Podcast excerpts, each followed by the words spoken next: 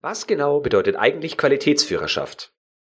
Dieser Frage bin ich in Podcast Folge Nummer 46 in einem Interview mit Carmen Brabletz nachgegangen.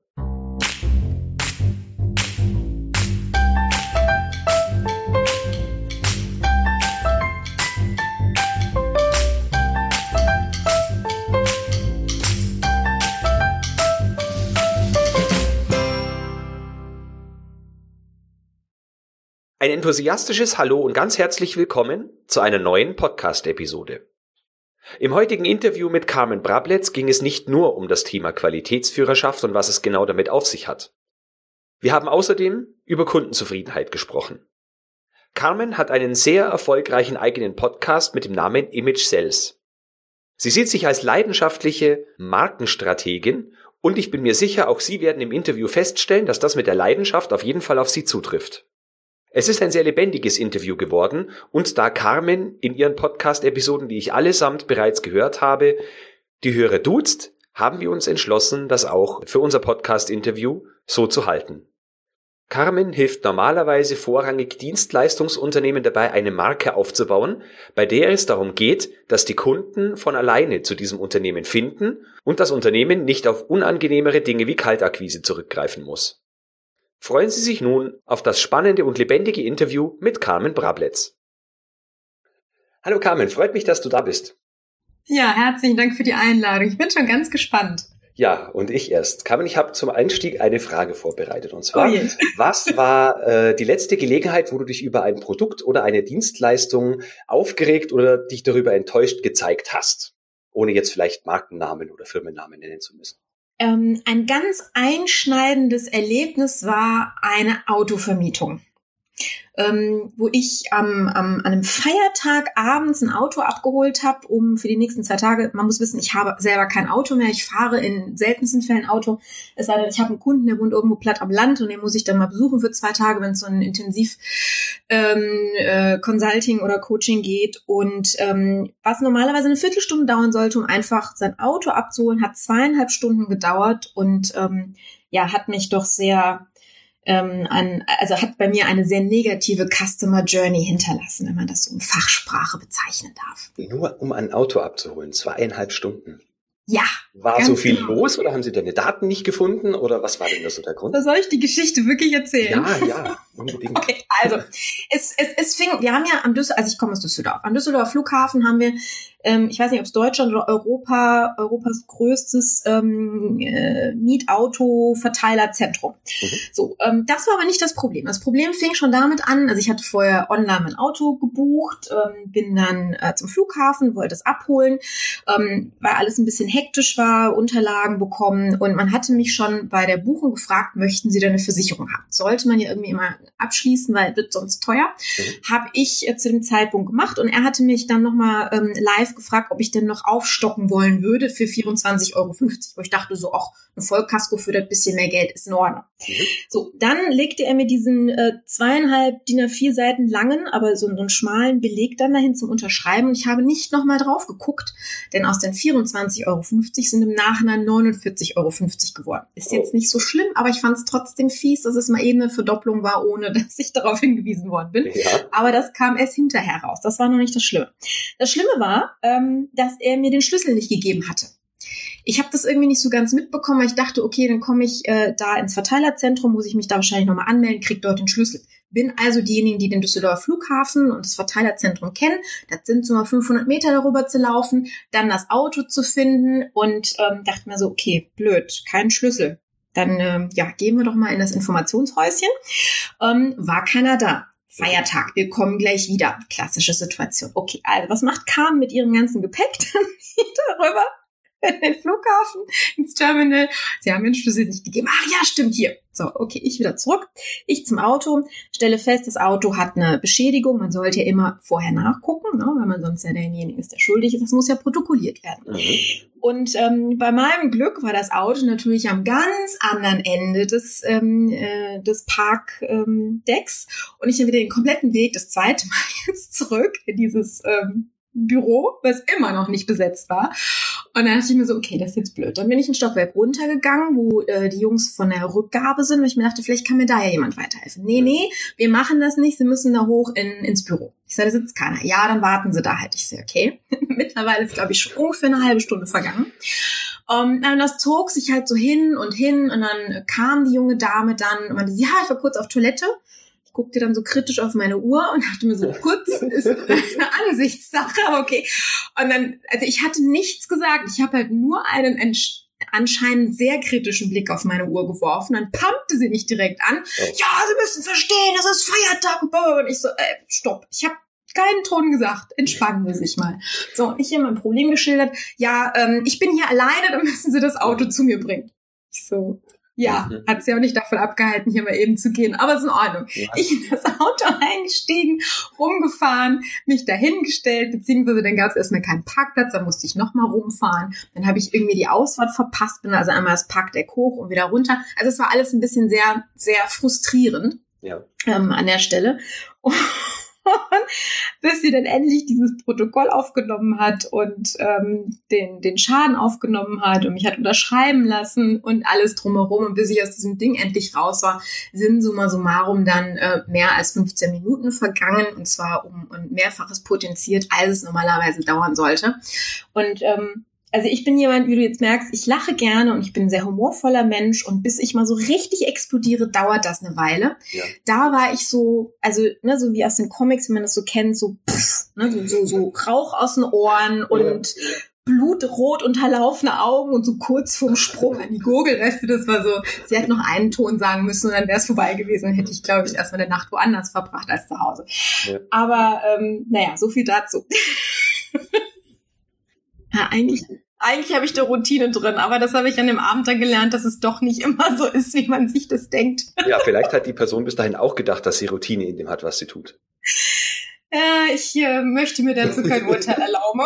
so, aber ich erkläre jetzt natürlich auch noch auf, warum ich das gefragt habe. Ich äh, habe äh, in der Vorbereitung auf das Interview an einer These gefeilt und äh, habe natürlich auch eine, wie soll man sagen, äh, Story dazu. Die ist zwar nicht ganz so ähm, unterhaltsam, aber bei mir geht es auch um Autos und zwar um ein Autohaus, das mir ein Auto verkauft hat. Besser gesagt zwei Autos zum nahezu gleichen Zeitpunkt. Und ich war damals einfach extrem unzufrieden damit, dass man mich einerseits genötigt hat, einen Monat vorher die beiden Autos anzumelden, damit sie ihre Zulassungszahlen erreichen. Andererseits war das total kompliziert, irgendwie einen Termin zu kriegen. Die waren mhm. unglaublich unfreundlich äh, man erreicht mich während des Tages ganz schlecht mobil, also per Telefon, weil ich in einem Funkloch arbeite. Und oh. äh, der Autoverkäufer, wenn mich anrief, hat dann auf die Mailbox gesprochen. Guten Tag, Herr Frankel, ich erreiche Sie schon wieder nicht. Bitte rufen Sie mich zurück. Genau in diesem Ton. Äh, ja.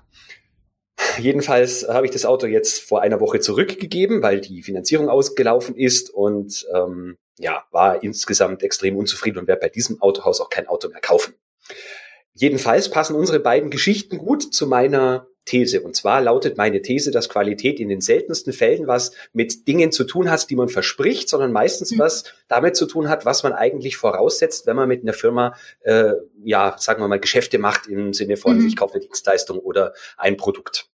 Ja, Und ganz genau. Um jetzt überzuleiten auf das Thema heute, nämlich Qualitätsführerschaft, Würdest du sagen, dass Qualitätsführerschaft sich immer dadurch auszeichnet, dass man über die normale Qualität hinaus etwas tut oder einfach nur heißt, in exzellenter Art und Weise die Erwartung des Kunden zu erfüllen? Das ist eine exzellente Frage an der Stelle, die ich gerne noch mal kurz mit einer Nachfrage ergänzen wollen würde. Und zwar, mhm. ähm, was verstehst du denn in deiner Branche unter Qualitätsführerschaft? So, das ist genau die Sache, die nicht zu 100 Prozent definiert ist.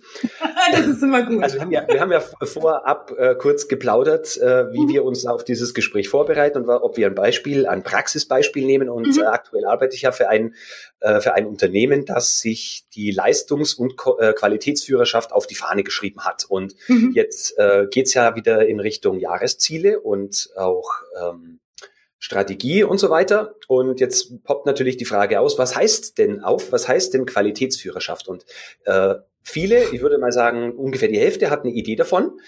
Das sind aber ganz, ganz unterschiedliche Dinge. Und die andere Hälfte äh, hat entweder gar keine Idee oder sagt, na gut, Qualität heißt gut sein in allem. Und Qualitätsführer heißt besser sein als alle anderen in allem. Äh, das überfordert jetzt natürlich mich als Leiter des Qualitätswesens ziemlich, weil man kann mhm. nicht von jetzt auf gleich besser sein in allem als alle anderen. Ja, das ist, das, das ist genau das, worauf ich auch hinaus wollte. Von daher vielen, vielen Dank dafür. Ähm, äh, in etwas die Führerschaft zu übernehmen. Ich meine, das ist ja das Klassische, was wir im BWL lernen, muss ich mir meinen Wettbewerb angucken und eben immer in dieser Wettbewerbssituation denken. Das heißt, ich stehe immer im Vergleich zu etwas. Ähm, und mein Hintergrund ist ja das Thema Markenaufbau beziehungsweise weiter gefasst äh, die Identität einer Marke über richtigen Marketingmaßnahmen in den Kopf der Zielgruppe zu transportieren, sprich ein Image aufzubauen. So, und wenn ich natürlich mit ähm, dem Anspruch oder dem Ziel, dem Unternehmensziel rangehe, ähm, Qualitätsführerschaft zu erreichen, ist jetzt die Frage, macht das Sinn? Ja. ja? Ähm, du hattest mir ja geschrieben, du bist in der Lebensmittelbranche gerade unterwegs. Genau, Babynahrung, um genau zu sein. Nochmal? Babynahrung, um genau zu Babynahrung, sein. okay. So, ähm, wenn wir von Marketingmaßnahmen sprechen oder imagebildenden Maßnahmen, und gerade beim im Lebensmittelhandel ist das natürlich nochmal ein, ein ganz kritischer Punkt an der Stelle, ähm, dann ähm, ist die Frage, woran orientieren wir uns? Ne, du hattest gerade, wir haben gerade dieses wunderbaren Autohaus und bei mir eben die Autovermietung, die Beispiele. Und was halt der Stein des Anstoßes war, waren ja nicht ähm, die, die Unternehmensmarken dahinter und auch nicht die Automarken, also die Produktmarken, sondern das Verhalten der jeweiligen Mitarbeiter. Mhm. So, die uns halt, äh, ja, unser unser Erlebnis äh, zerstört haben, beziehungsweise eines Besseren belehrt haben. Und äh, wie, wodurch ist das zustande gekommen? Wir haben halt vorher durch Werbemaßnahmen eine gewisse Erwartungshaltung aufgebaut. Und diese Erwartungshaltung ist äh, in dem Moment nicht erfüllt worden. Mhm. Eine und andere Richtung. um, ähm, worauf ich hinaus will, ist, dass ähm, die, die wichtigste Basis bei der Vermarktung das Thema Werte ist. Ne? Werte kennen wir ja gesetzliche Vorschriften, gesellschaftliche Normen, Traditionen. Im Grunde genommen bilden ja Werte die Grundlage einer ja jeden sozialen Gemeinschaft, wenn wir so wollen, ja. prägen die das Miteinander. Deswegen spricht man auch von der Kultur des Miteinanders. Und ähm, das Interessante dabei ist, während wir oder während der, der weitreichende Einfluss der ähm, jeweiligen Wertekultur im Allgemeinen absolut unbestritten ist, ähm, wird die Bedeutung in Unternehmen diesbezüglich sehr gerne mal unterschätzt beziehungsweise nicht beachtet. Mhm. Und wenn wir jetzt vom Ziel der Qualitätsführerschaft ausgehen, dann ist es nun mal so, dass Werte sehr stark in Korrelation gehen mit Zielen. Ich möchte das mal ähm, an, an, an einem Beispiel verdeutlichen. Ich meine, Deutschland hat ja jetzt gerade nicht unbedingt, ich glaube, das beste Gefühl mit internationalem Fußball. Und ähm, hier kann man das, glaube ich, mit Werten auch ganz schön belegen, was eventuell das Problem sein könnte. Denn Werte geben den Zielen am Ende des Tages ihre Bedeutung. Und die bestimmen nämlich auch, wie man ein Ziel erreicht. Und da sind wir nämlich beim Thema Verhalten des Mitarbeiters zum Beispiel. Nehmen wir jetzt mal drei Fußballmannschaften zum Vergleich. Eine kurze Unterbrechung mit wichtigen Informationen für dich, wenn du es auch satt hast, dass andere Menschen dir als QM ständig auf der Nase herumtanzen und du das Gefühl hast, dass niemand mit dem, was du als QM voranbringen möchtest, zufrieden ist. Und wenn du dauernd vor Problemen stehst, bei denen du nicht weißt, wie du damit anfangen und sie bewältigen sollst. Dafür und für viele weitere Situationen gibt es den Quality Success Workshop. Ein 10 Wochen Workshop, in dem wir genau deine Themen behandeln und schon während des Workshops deine Ziele erreichen. Jetzt könnte ich dir viel darüber erzählen, wie toll ich den Workshop finde, aber es ist viel besser, wenn Laura dir von ihren Ergebnissen aus der ersten und vierten Woche als Workshop-Teilnehmerin berichtet. Die Sache mit dem Notizbuch und den Zielen, das also finde ich, glaube ich, eine richtig gute Sache. Also ich habe das jetzt zwar ja erst die erste Woche gemacht, aber so kannte ich das halt noch gar nicht und ähm, bin gespannt, wie sich das weiterentwickelt. Ja. Ähm, ich habe, muss ich ehrlich sagen, dieses Aufgabenmodul, was neu dazugekommen ist, jetzt schon mal vorab mir angeschaut, muss ich zugeben, obwohl ich die vorherigen noch nicht fertig habe, weil mir das ja so ein bisschen wichtiger war. Und also ich, ich, ich finde dieses Vorgehen oder die Kategorisierung finde ich schon mal sehr gut und kannte das auch so noch gar nicht. Und nun kommt noch einmal Laura und erzählt dir von ihren Ergebnissen aus Woche 4. Also nachdem sie noch nicht einmal die Hälfte des Workshops durchlaufen hatte, merkst du, dass bei ihr sich die Puzzleteile langsam zusammenfügen und sie merkt, wie die einzelnen Bestandteile zusammenspielen und sie ihrem Ziel Schritt für Schritt näher kommt. Also ich muss ganz ehrlich sagen, dass mich das jetzt schon viel weitergebracht hat, weil man vor allem jetzt halt durch dieses dritte Modul einfach jetzt auch eine Methode kennt oder eine Vorgehensweise, wie man jetzt, ja, wie man halt Prozesse oder was auch immer verbessern möchte. Ähm, ja, genau. Und das war mir so vorher halt noch nicht bewusst. Also klar, vielleicht irgendwie indirekt schon, ne, weil es ist ja logisch, dass man sich vorher überlegt, ja, was wie ist denn der Ist-Zustand und wie soll es denn sein und wie komme ich dahin? So, das ist ja irgendwie automatisch, aber dass man sich wirklich auch aufschreibt und wenn man jetzt hat, ähm, sich überlegt, wie man es verbessern möchte, doch vielleicht in eine ganz andere Richtung geht, die man eigentlich so vorher gar nicht geplant hatte. Du möchtest ähnliche oder bessere Ergebnisse als Laura?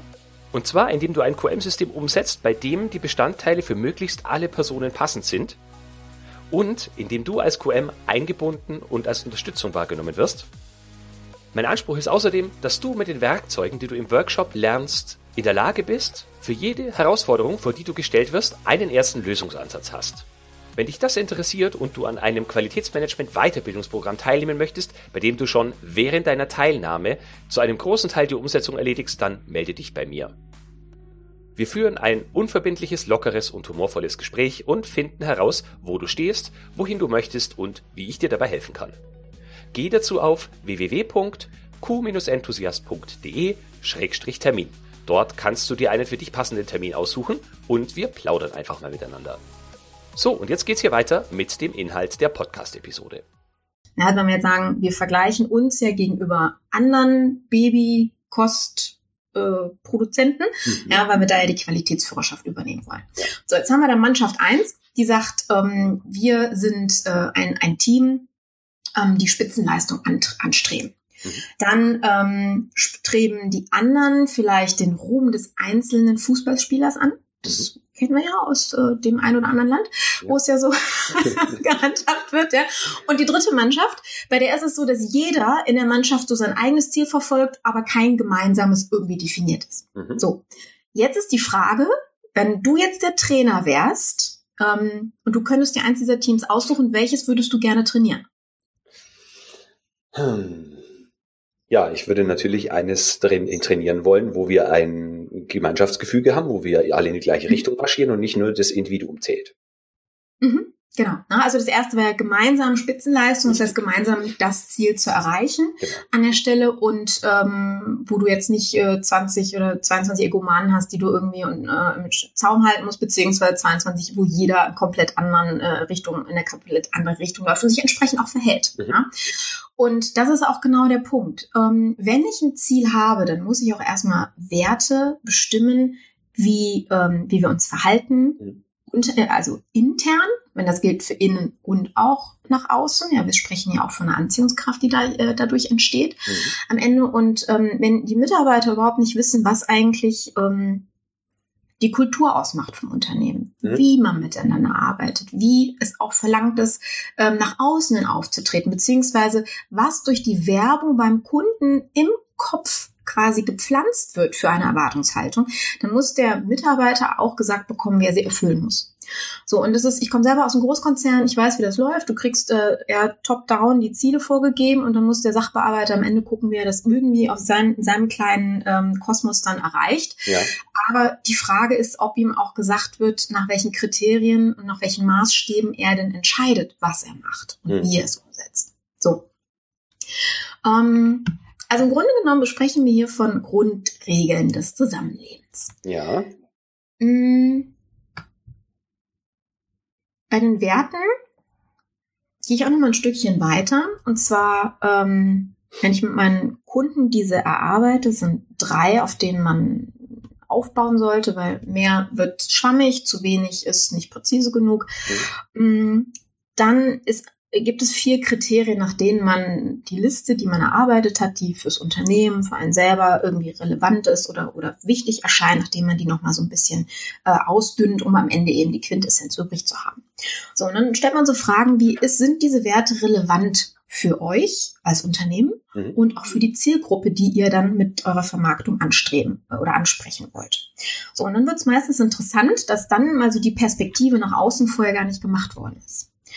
Und gerade beim Thema ähm, Qualität im Bereich Lebensmittel, im Spezialbereich Babynahrung, möchte ich dir die Frage stellen, ist das für deinen Kunden oder für, für den Kunden deines Kunden, das ist ja jetzt ein, doppelt gemoppelt an der Stelle, ja. ähm, ist da Qualität ein relevanter Faktor? Ja. Okay. Ist das etwas, was er als selbstverständlich erachtet oder was ein Goodie obendrauf ist? Ah, Beides. Zum einen natürlich, wenn man schon Beziehungen miteinander hat, wird es als mhm. selbstverständlich erachtet, aber andererseits mhm. ist es schwer, teilweise bestimmte Sachen in der Branche erfüllt zu bekommen und man ist schon ein mhm. Stück weit auch dankbar, wenn der Kunde das schon, äh, wenn der Lieferant das schon mitbringt. Ja, verstehe. Also wenn wir den Spieß rumdrehen, ne, wenn, weiß ich nicht, ein Stückchen Plastik im äh, Babygläschen gefunden wird, im Babybreigläschen gefunden wird, ist natürlich die komplette Presse voll damit. Dann ja. gibt's ein Riesenthema. Mhm. Ähm, wenn du allerdings vorher eine Mutter im äh, Fachgeschäft fragst, ähm, ob das für sie ein, ein Auswahlkriterium, okay. ob sie Gläschen A oder B nimmt, sagt sie, das ist doch für mich eine Grundvoraussetzung, dass da qualitative Ware verarbeitet wird. Stimmt's? Ja. So. Und das ist nämlich das Problem an dieser Stelle. Ähm, weil, und, und ich glaube auch, das ist das Problem der, der Branche, beziehungsweise auch äh, insgesamt der Situation, die du am Anfang gestellt hast, warum viele da was anderes drunter verstehen, beziehungsweise am Ende keiner wirklich weiß, was sie draus machen sollen. Denn für die Kommunikation nach außen ist das ein, ähm, ein Basislevel. Also ich sage jetzt mal die Grunderwartungshaltung eurer Kunden. Ja. So. Das heißt, wenn wir jetzt äh, ein Marketing darauf aufbauen, ist das so ein, ja, warum, warum stressen die das so? Das ist doch selbstverständlich, dass das so machen. Mhm. Hm? So. Mhm. Ähm, das heißt, in, in, in meinen Augen ist das ein Ansatz, der fürs, ähm, für die interne Produktion absolut elementar ist, das ähm, zu kontrollieren, ähm, die, die in, sich in einer, einer, gewissen Qualität zu einigen. Aber das ist der Produktionsprozess intern. Das hat jetzt nichts mit der Außenwirkung und mit der Außendarstellung vor allen Dingen zu tun. Denn hier ist es dann wichtig zu sagen, okay, was unterscheidet uns dann? Und das ist, das ist dann der Moment, wo wir wirklich in diesen, in diesen Wettbewerbsblick gehen, zu überlegen, was ist ähm, das, was wir an ähm, an ich überspitze das gerne beim anschaulich so schön, ultimativen Nutzen anbieten. Also warum unsere Babynahrung und nicht die vom Discounter oder vom XY ähm, an der Stelle. Mhm. Hast du da eine Antwort für mich in diesem Beispiel? Was unterscheidet uns? Also unser, unser, unsere Firma stellt ja Zusatzstoffe für Babynahrung her. Wir, wir kaufen keine mhm. Babynahrung in den Handel, sondern sind Zusatzstoffe für Firmen wie äh, Danone zum Beispiel. Mhm. Genau. Okay. Und, ähm, das heißt, es ist ein B2B-Geschäft an der Stelle. Ein, genau, das ist ein B2B-Geschäft, okay. richtig. Ein sehr internationales, okay. auf der ganzen Welt quasi vertreten. Aber ihr mhm. habt schon festgestellt, dass die einzelnen, äh, unsere Kunden quasi weltweit ziemlich die gleichen Standards haben. Mhm. Okay, das heißt, ähm, habt ihr Mitbewerb oder seid ihr mit diesen Zusatzstoffen alleine am Markt? Nee, wir haben auch, wir haben Mitbewerber. Mhm. Okay, so. Also dann, dann sind wir genau beim Punkt, was mein Spezialgebiet sind ja die Dienstleister, deswegen möchte ich mich da mal kurz drauf beziehen, ja. die ja immer in einem extrem starken Wettbewerbsumfeld unterwegs sind. Also das heißt, wo man auch links und rechts mal Thema Preisdruck äh, bekommt und Angebote neu schreiben und verhandeln und, und, und. Ähm, die Frage ist jetzt einfach, wie kann man das ändern? Ja, wie mhm. kann man aus dieser Schraube raus und wie kann man eben dazu führen, was ja so mein Ansatz ist, ähm, bei den, bei euren äh, ähm, Händlern Partnern oder bei den Zulieferern, die mit euch halt arbeiten, ähm, im Kopf etwas aufzubauen, wo die sagen, oh, mit euch möchte ich unbedingt zusammenarbeiten, euch oder eure ähm, Inhaltsstoffe möchte, möchten wir ähm, verarbeitet wissen an der Stelle. Ist natürlich die Frage, ob es sowas gibt. Na, weil Produkt ist immer ein bisschen anders als Dienstleistung an der Stelle. Mhm. Ähm, wenn es um das Thema Markenaufbau geht, ist halt so die Frage, was ist so der jetzt nicht, vielleicht nicht unbedingt von eurem Produkt, sondern vielleicht auch von eurem, eurem Unternehmen. Was ist da so den Nutzen, den ihr bietet? Also warum ähm, oder was, was macht, was verändert ihr mit euren ähm, Produkten? bei dem Kunden? Also unsere Kunden schätzen an uns eine gewisse Prozessstabilität, also dass wir mhm. wenig Schwankungen, also selbst wenn sie innerhalb der, der Grenzen sind, die der Kunde uns zugesteht, äh, mhm. dass wir wenig Schwankungen haben. Äh, aktuell haben wir ein sehr, sehr modernes Produktionswerk, also eines der modernsten in Europa, würde ich sagen. Das mhm. schätzen Kunden natürlich. Sie kommen teilweise sehr, sehr mehr als einmal pro Jahr zu uns zu Besuch, mhm. um sich dieses neue Werk, wo sie wahrscheinlich neidisch sind, ein Stück weit auch anzuschauen. Ähm, was mir ganz gut gefallen hat jetzt vorhin, bevor wir in Richtung Produkt gegangen sind, ist, äh, mhm. du hast schön rausgearbeitet, dass vielleicht die Kriterien des Produktes in Sachen Qualität gar nicht so entscheidend sind, weil das wird erwartet. Mhm. Äh, deswegen gefiel mir diese Dienstleistungsorientierung, die du ja mhm. auch, äh, ja, wo du die Expertin bist, sehr, sehr gut. Ob nicht der Unterschied eigentlich eher der, die, die, die Dienstleistung gegenüber unserer Kunden ist, die ihr nicht separat bezahlt. Ah, okay, schau, siehst du. Das war mir jetzt nicht bewusst. Aber ja, das kann natürlich an der Stelle dann ich auch sein. Ich habe die Frage jetzt gestellt, während wir äh, sprechen. Mhm. genau.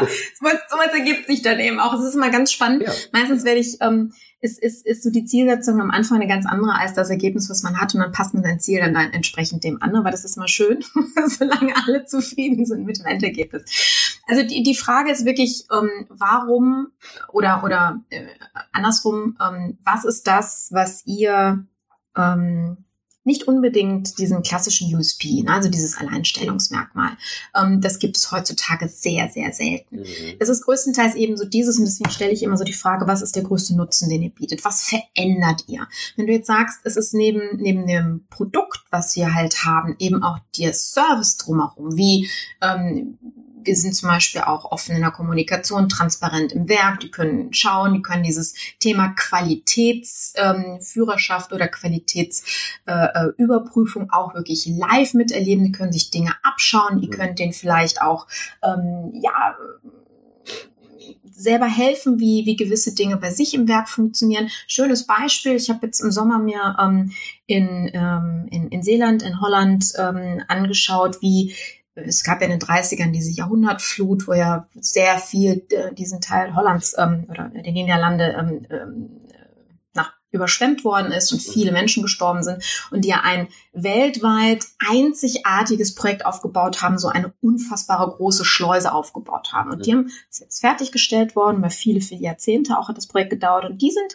und die Holländer werden jetzt in der ganzen Welt eingeladen, um ähm, gerade bei solchen Katastrophengebieten auch, wo Thema Fluten und äh, Umweltveränderungen und ähnliches eine Rolle spielen, ähm, eingeladen, um eben zu zeigen, wie es funktioniert, um es anderen beizubringen, um mhm. zu, ähm, naja, als Consultants quasi tätig zu sein an der Stelle, mhm. um äh, da äh, Unterstützung zu leisten. Mhm. Und vielleicht könnte das sogar auch etwas sein, was für euch an der Stelle ähm, das Thema Qualitätsführerschaft, wenn wir jetzt mal bei dieser Überschrift bleiben, führen kann, dass es eben nicht nur um das Produkt geht, sondern auch um die Art und Weise, wie ihr dieses Produkt ähm, im Grunde genommen für eure ähm, direkten Kunden ähm, ja, zeigt, aufbereitet, mhm. mit denen arbeitet an der Stelle. Mhm. Okay, was ein Stück weit natürlich dann erforderlich macht, dass man in den in den Kriterien, wo man den, äh, den Kunden entwickeln möchte, auch eine höhere Kenntnis hat als der. Oder indem man eine Aufgabe übernimmt, die er selbst nicht machen will, weil sie vielleicht auch zu aufwendig ist für ihn. Also keine Ahnung, Qualifizierung äh, vorher mhm. möglichst leicht machen oder ähm, solche mhm. Dinge. Also das, was du als erstes gesagt hast, das, das, ist für mich eine Grundvoraussetzung. Also du bist ja ein fleißiger Podcasthörer von meinem Podcast, wo ich in einer Folge ja auch ganz explizit gesagt habe, ähm, Markenaufbau fußt auf zwei Dingen. Zum einen ähm, wirkliche Expertise in dem zu, also Expertise zu besitzen in dem, was verkauft werden soll mhm. oder was vermarktet werden soll. Ähm, und dann eben so das Thema, dass es äh, nicht dass das, äh, der monetäre Aspekt im Vordergrund steht, sondern ähm, der, der Nutzen für den Kunden. Also, dass ich etwas für den Kunden tue und dadurch dann automatisch Geld verdiene und gutes Geld verdiene, wenn ich eine gute Leistung bringe. Also quasi eine, eine umgedrehte Psychologie, wenn man so will, an der Stelle. Ja, richtig. Ähm, so, und deswegen ähm, erübrigt sich das. Das heißt, wenn, wenn ihr sagt, wir sind in, in einem bestimmten Bereich, haben wir nehmen wir das Werk, ne? Mhm. bestimmte Herstellungsverfahren. Habt ihr eine beispielsweise weltweite Expertise euch aufgebaut, weil es einzigartig ist unter dieser Art und Weise? Dann trifft es zu und dann habt ihr da natürlich auch etwas, was ihr ähm, eben unter dem Thema Qualitätsführerschaft auf eine ganz andere Art und Weise vermarkten könnt, mhm. wo das Produkt quasi im wahrsten Sinne des Wortes das Nebenprodukt ist, was diejenigen dann konsumieren, aber wissen, wow, da steckt das und das dahinter und deswegen wollen wir das auch haben, weil das ist ähm, mit einer ganz anderen Emotion verbunden, als wenn ich jetzt einfach nur irgendwo in einem Katalog X, Y oder A bestelle. Mhm. Na? Ja, das klingt sehr nachvollziehbar, auf jeden Fall. ja. Ja, da sind, da sind wir wieder beim Thema Werte. Ne? Also ja. Vielleicht nochmal so, so, so ein Beispiel, ähm, dass, dass die Werte nun auch zugleich die Zielgruppe der Kunden genauer definieren. Also nehmen wir mal an, ähm, ja, ich bin viel in IT-Unternehmen unterwegs, weil ich da halt auch einen Background habe. Und wenn jetzt der wichtigste Wert des Unternehmens jetzt Innovation ist, dann wird er natürlich von Kunden bevorzugt, die ja für Neues äh, offen sind und angesprochen werden können. So, jetzt wenn der wichtigste Wert wie bei euch jetzt Qualität ist, beispielsweise, wie ich das verstanden habe, so dann wird man kaum ähm, ein ähm, ja, das ist jetzt vielleicht eher ein B2C-Beispiel, aber dann wird man jetzt keinen Kunden gewinnen, der eher im Billigdiscounter einkauft. Ja, ne? oder andersrum mit Lieferanten vielleicht, dass man dann bei den günstigsten Lieferanten kauft. Das genau. anwendbar bei uns. Mhm. Exakt, genau. Ne? Und wenn, wenn der wichtigste Wert das Thema Design ist, dann spricht man einen Kunden an, der, ja, der sich individuell abheben will oder eben nicht das kauft, was äh, jeder weltweit hat. Ne? Aber worauf ich halt hinaus will, ist, dass ich mir halt auch, bevor ich Werte ja auch äh, überhaupt definiere, mir angucken muss, wen spreche ich denn an? Wen möchte ich denn anziehen? Mhm. Also es geht ja immer um das Thema Anziehungskraft. Ja. So, wen möchte ich als Mitarbeiter haben? Wen möchte ich als Kunden haben? Ähm, wen möchte ich am, äh, an der Stelle auch, ähm, dass, dass diejenigen mich wahrnehmen als Unternehmen? nehmen. Mhm.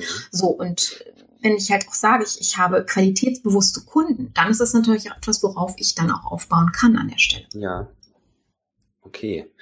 Ich würde ganz gern jetzt mit den Infos, die wir jetzt gesammelt haben, ein bisschen konkreter werden, wieder ins ja. äh, unser praktische, äh, praktisches Beispiel. Und zwar äh, hast du ganz am Anfang und jetzt zwischendrin immer wieder von Werten gesprochen. Ja. Jetzt hat unser Unternehmen, wir gehören zu einem japanischen Konzern, hat äh, bestimmte Werte und wir haben herauskristallisiert, dass ein wichtiger Wert für uns an unserem Standort die Zuverlässigkeit ist. Jetzt passt das ganz gut zum Thema Qualität, weil mhm. Qualität ohne Zuverlässigkeit ist irgendwo schwierig, weil Qualität ist, sollte berechenbar sein. in ja. positiver Hinsicht. Äh, wenn ich jetzt allerdings schon ein Werk habe, in dem Mitarbeiter arbeiten, die Werte haben und mhm. dann definiert die Geschäftsleitung schon langfristig diese mhm. Qualitätsführerschaft als oberstes Ziel und nehmen wir an, das würde jetzt nicht so ganz zu den Werten passen, die ich im Unternehmen vorherrschend habe. Muss ich mir dann neue Kunden suchen, eine neue Strategie suchen, neue Mitarbeiter suchen oder wie, wie löse ich dieses Dilemma auf, wenn ich feststelle, es ist vielleicht eines? Mhm. Hm. Ja, das, das ist das größte Problem, was Unternehmen haben. Also ich, ich kann das so nachvollziehen. Ich habe als Mitarbeiter damals genau in diesem Dilemma gesteckt. Ich habe bei D2 Mannesmann angefangen und habe den kompletten Umbruch in, in, in Vodafone mitbekommen, wo wir ein britischer Konzern geworden sind. Und das ist ein, eine komplett andere Wertewelt im Umgang mit Mitarbeitern als vorher im deutschen Unternehmen. Mhm. Das war für jeden ein Kulturschock bei uns. Das Thema ist eben, wenn wir von Werten sprechen, ähm, geht es im Wesentlichen, wie ich glaube ich auch schon gesagt habe, um Grundregeln des Zusammenlebens. Ja. Ändert man seine Werte, so ändert sich naja, fast automatisch auch das Verhalten im Miteinander. Ja, vorher waren wir eine Familie, hinterher waren wir eine Nummer im HR-Register. Mhm. So, um das jetzt mal so sehr, sehr hart voneinander abzugrenzen. Ähm, wenn ich jetzt also wie, wie in eurem Fall, wo du sagst, okay, wir haben Werte quasi von oben neu definiert bekommen beispielsweise, dann ist es ganz, ganz wichtig, ähm, den Mitarbeitern über interne Vermarktungsmaßnahmen, also das gilt nicht nur nach außen, sondern vor allen Dingen eine, eine, am Anfang nach intern, denen zu erklären, ah, was sind unsere Werte und was bedeuten die eigentlich? Mhm. Ne? Weil Innovation, nehmen wir mal so eins dieser wunderbaren Buzzwords, was immer wieder verwendet wird an der Stelle auch. Was heißt das? Wie setzen, übersetzen wir das für uns ins Verhalten? Ja. Was verstehen wir exakt darunter? Ja, worauf bezieht sich das? Mhm. Und ähm, ich habe gerade von den Kriterien gesprochen. Relevanz ist eins der Kriterien, eines der allerwichtigsten Entscheidungskriterien, ob ein Wert für dieses Unternehmen ähm, funktioniert, sage ich jetzt mal so, ist, ist dieser Wert lebbar? Also ist der umsetzbar, vor allen Dingen für die Mitarbeiter? Ja, okay. Also in dem Fall wäre jetzt die Innovation vielleicht nicht unbedingt anwendbar für uns, weil in der Babynahrung mhm. will man keine Innovation, sondern da will ja. man äh, äh, Produkte, die dem Kind nicht schaden und es am besten dabei hilft, dass es äh, wachsen und gedeihen kann. Genau, genau, richtig. Ja. Äh, wenn wir von Werten sprechen und von einem Unternehmen, in dem bestimmte Werte gelten, dann ist es ja meistens nicht so, dass ich mir fünf Werte raussuche und die gelten fürs ganze Unternehmen. Wir haben ja auch Abteilungen die unterschiedliche Werte von sich aus bringen. Mhm. Also ich vergleiche jetzt mal Vertriebsaußendienstler mit Buchhaltern. Ja. Während der Buchhalter Stabilität äh, liebt, mag der ähm, Vertriebler am liebsten mit Kunden sprechen. Also der möchte mhm. mit Menschen umgehen, der hat auch ein Stück weit Kreativität und so. Wie bringe ich das in, in, in Linie? Also Produktionsmitarbeiter haben nochmal ein separates Wertekonstrukt. Äh, muss ich die denen aberziehen oder äh, definiere ich einfach ein, eine Handvoll Werten, die für alle relevant sind und die anderen existieren parallel? Da, danke für diese Frage. Das ist eine ganz, ganz wichtige Frage. Ähm, dahingehend, wir müssen da mal ein bisschen unterscheiden. Haben wir einen, einen Standort, wo diese ganzen Abteilungen zusammensitzen? Ja. Oder haben wir einen Standort, wo nur produziert wird? In einer anderen Stadt sitzt die äh, Administration und ist das dementsprechend dezentralisiert? Das ist ein Riesenunterschied. Okay. Also in unserem Fall ist es jetzt alles an einem Standort. Okay. Grundsätzlich sollte, und deswegen rede ich jetzt extra im Konjunktiv, das ist die Wunschvorstellung, die leider, naja, kommen wir gleich zu. Ähm, Im Idealfall ist es so, dass ein Unternehmen, was ja auch ähm, nicht für die einzelne Abteilung Marketing macht, sondern das ganze Unternehmen hat ja eine Unternehmensmarke beziehungsweise Produkt- oder Dienstleistungsmarken, die ja vermarktet werden, ja. wo Werte dahinter stehen. Ähm, bedeutet, dass jeder im Unternehmen vom Vorstandsvorsitzenden bis zur Putzfrau diese Werte verstehen und umsetzen. Mhm. Ich möchte das mal, ähm, ich gebe dir mal ein Beispiel so aus, aus, aus meinem Alltag. Ich habe mhm. das ähm, auch in einem Podcast, glaube ich, auch mal erzählt, äh, mit Motel One. Ich ja. bin ja, wenn ich unterwegs bin, schlafe ich sehr gerne in einem Hotel, weil ich weiß, was mich erwartet. Und ähm, ich hatte, äh, war mit äh, dem General Manager äh, damals verabredet zum Interview, weil mich das interessierte, wie denn eine Billig-Hotelkette in, in, in dieser Art und Weise unterwegs ist, wie sie es unterwegs sind und entsprechend so wächst wie verrückt, während andere ihre Hotels teilweise sogar schließen müssen. Mhm. Und ähm, bevor wir in dieses Interview kamen, beziehungsweise ich war ein bisschen zu früh da und es war gerade diese um, ähm, Umstellungszeit zwischen Frühstück und normalen Betrieb, weil die keine eigenen Frühstücksräume haben, sondern quasi in der Lobby frühstücken für diejenigen, die das Konzept nicht kennen. Mhm. Und ich war die Einzige in der Lobby und es war nur noch eine Dame da, ähm, eine Mitarbeiterin eben, ne, Putzfrau an der Stelle, die diese wunderbaren, extrem leisen Industriestaubsauger verwendete, um die Flocati-Teppiche auch wirklich sauber zu bekommen von den Krümeln. Ähm, und hat halt mitbekommen, dass mein Telefon klingelte und ähm, ich war so am überlegen, gehe ich jetzt raus auf die laute Straße, um zu telefonieren oder ähm, was mache ich jetzt? Ja. Und sie machte in diesem Moment den Staubsauger aus, guckte mich an und sagte, nehmen Sie ruhig an oder gehen Sie ruhig ran, ich, ich warte so lange. Ähm, das ist so viele Jahre her und ich werde dieses Gefühl nie wieder vergessen. Ich bin jemand, der echt selten sprachlos ist. Ich muss das ja zugeben. Aber in diesem Moment ist mir, glaube ich, alles aus dem Gesicht gefallen. Ich habe den Anruf auch nicht angenommen, weil ich das irgendwie vergessen habe in dem Moment. Das war für mich so ein, ja ehrlich, das war für mich so ein einsteigendes Erlebnis, dass ich mir dachte so, wie geil ist das denn? Ja. Ähm, ich bin nicht selten auch in Kongressen in einem vier, sogar fünf Sterne Hotels unterwegs, wo wir dann teilweise in den Pausen zusammenstehen, mal eben kurz was reden wollen bei einem Käffchen oder bei einem Donut und wo dann neben dir jemand einen Staubsauger anschaltet und mal eben um dich herum saugt, wo ich mir manchmal denke so, hallo? Ja. Könnt ihr nicht die zehn Minuten warten, bis wir wieder drin sind? ja, und das in einem X-Sterne-Hotel. Und hier ich bin der einzige Gast, eigentlich noch nicht mal ein Gast, sondern ich stehe im Mantel und, und Schirm in der Lobby und die Frau macht für mich den Staubsauger aus. Das sind gelebte Werte. Ja, und ja. das habe ich dem Manager dann auch so erklärt, weil der guckte mich so an, was ist dir denn passiert? Und wir kannten uns von einem anderen Netzwerk her, waren schon per Du und ich sah so und so. Und er sagt, ja, das, das, ist, das ist normal. Er war noch nicht mal überrascht über das Verhalten. Hm. Einfach deswegen, weil er auch erzählt hat, jeder, e-, egal welche Position in diesem Unternehmen, die gehen alle durch ähm, die gleiche, ich nenne es mal Markenwelt-Schulung, dass sie halt verstehen, wofür die Werte ähm, unter anderem Serviceorientiertheit, Sauberkeit und Freundlichkeit stehen. Jetzt haben wir hier zwei Werte, die in diesem Moment einander gegenüberstehen. Servicebereitschaft und Sauberkeit. Mhm. Ja, und sie hat einfach verstanden, welcher Wert in diesem Moment wichtiger ist. Wäre das jetzt ein Riesen, weiß ich nicht, Tomatenpampefleck auf dem Boden gewesen, wäre das Thema Sauberkeit wichtig gewesen, auch wegen ähm, ne, Schutz vor Verletzungen etc. Ja. an der Stelle. Aber hier hat sie halt verstanden, welcher dieser Werte wichtiger, relevanter ist für die Situation und hat entsprechend reagiert. Und egal, ob wir in der Produktion sind, ob wir im Kundendienst sind, ob wir im Vertrieb sind, wenn die alle verstanden haben, was die Kultur dieses Unternehmens, für das sie arbeiten, ausmacht, dann kann man auch entsprechend handeln. Mhm.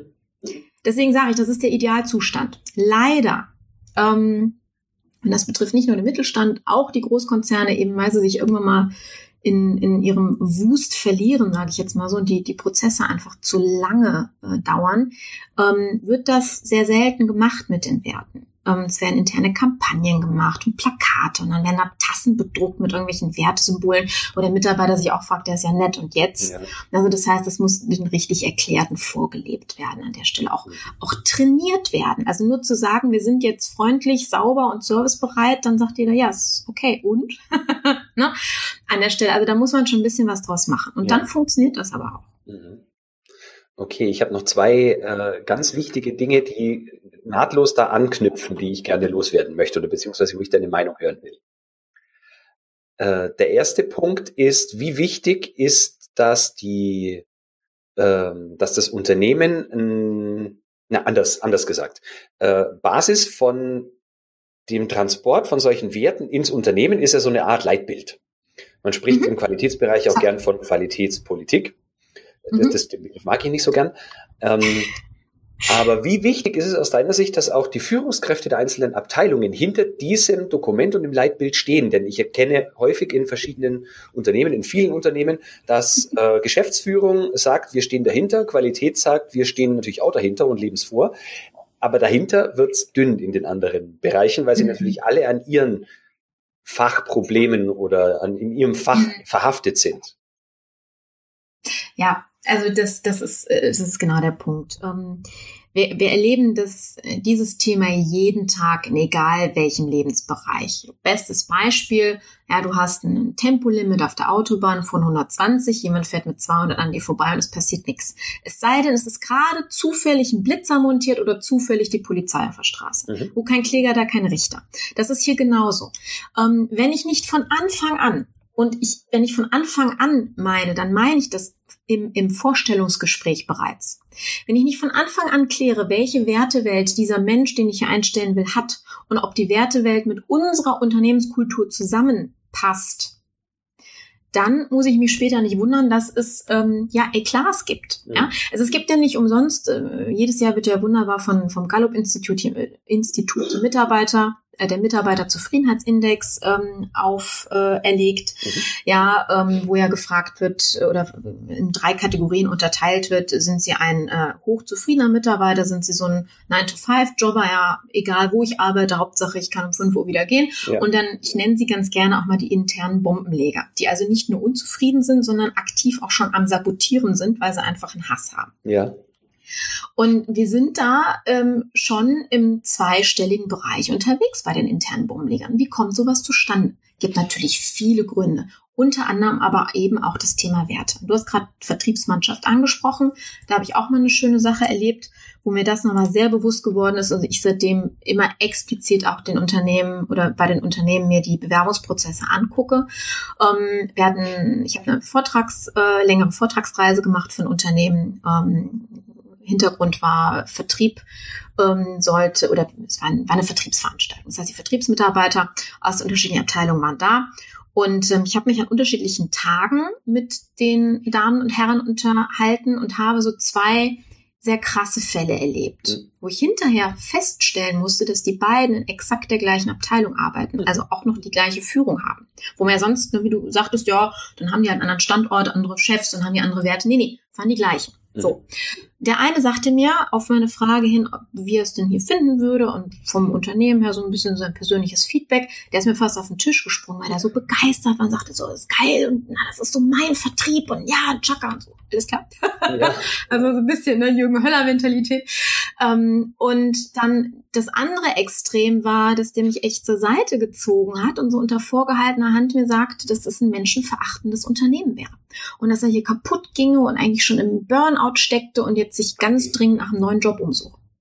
Da dachte ich mir so, was ist denn hier passiert? Ja, ja, genau. So ein bisschen verwirrt war ich auch. Und dann bin ich, weil mich das nicht losgelassen hat, ähm, bin ich dem auf den Grund gegangen.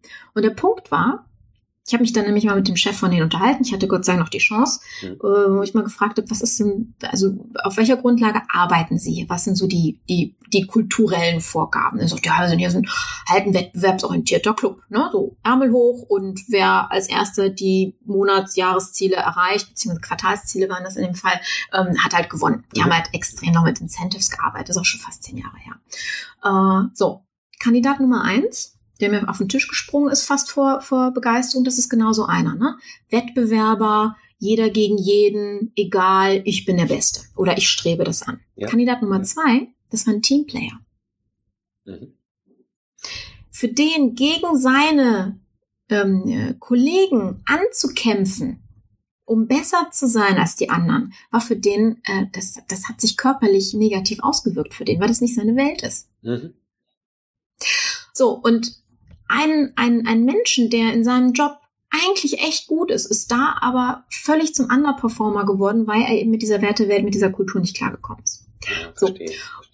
Und das ist genau der Punkt. Das heißt, ähm, wir müssen eben auch insgesamt für ein Unternehmen uns überlegen als Führungsspitze, was ist uns wichtig, was für eine Kultur wollen wir haben und das dann auch klar und zwar an jede Ebene runter kommunizieren, auch dafür sorgen, dass es nicht nur einmal im Jahr oder einmal per auch diese neuen Unternehmen hier ist ihr äh, Conduct äh, of ähm, äh, nach Code of Code Conduct, of Conduct. Äh, genau danke.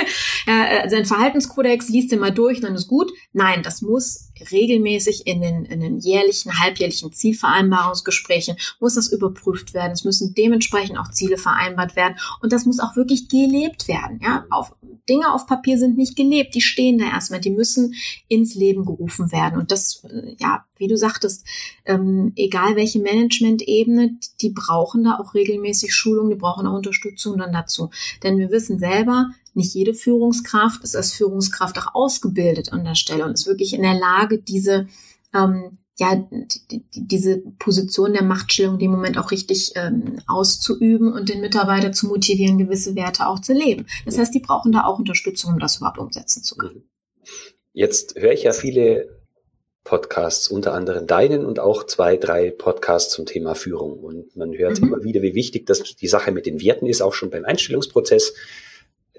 Trotzdem erlebe ich es gerade in Deutschland und mit diesem Damoklesschwert der, des Führungskräftemangels, mhm. dass ähm, man die Kompetenz der Person, die man einstellt, vor diese Wertepassung setzt. Mhm. Weil dabei ist doch klar, dass man die Werte, also die kann man der Person nicht mehr anerziehen, wenn sie dann mal bei uns ist. Richtig. Aber jede Art der Kompetenz kann ich ihr über Schulungen oder auch externe Trainings beibringen. Ja, sehe ich genauso. Mhm. Du hast jetzt gerade vorhin noch ein Thema angeschnitten, das mein zweiter Punkt war, den ich noch ansprechen wollte, und zwar Messbarkeit. Mhm. Äh, ich habe fünf Kategorien der Führerschaft im Prinzip mal hier aufgeschrieben. Vielleicht gibt es noch mhm. mehr, aber die fünf sind so klassisch. Und zwar ähm, Leistungsführerschaft, Kostenführerschaft, Innovationsführerschaft, Qualitätsführerschaft und Markenführ äh, Marktführerschaft. Mhm. Jetzt ist, ich sagen wir mal, Kostenführerschaft und Marktführerschaft und vielleicht noch die Leistungsführerschaft, wenn man das irgendwie definiert, relativ leicht zu messen. Bei der Marktführerschaft habe ich den höchsten Marktanteil in dem Segment, das ich mir raussuche. Bei der mhm. Kostenführerschaft bin ich einfach der günstigste in dem Segment, das ich mir raussuche.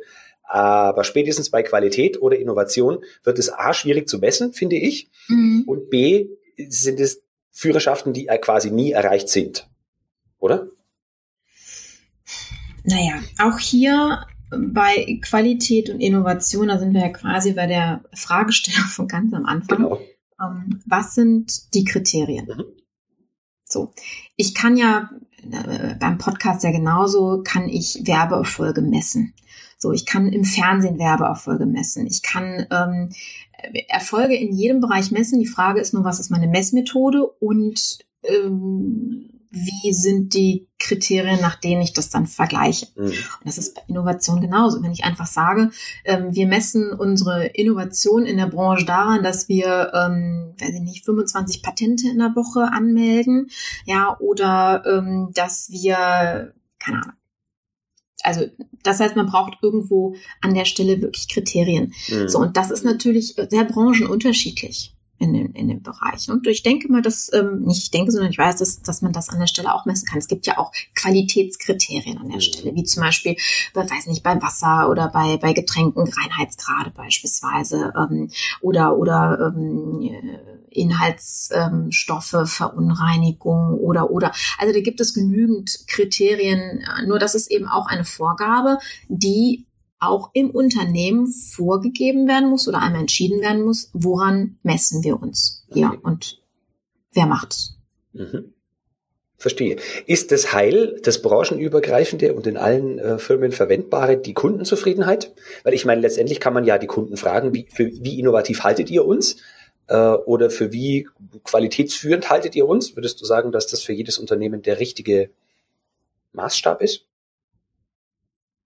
Naja, nochmal an der Stelle, wenn äh, das mein Markenkern ist, also das, womit ich dem Kunden den größten Nutzen gebe und darauf meine komplette Vermarktung aufbaue, dann ist das messbar.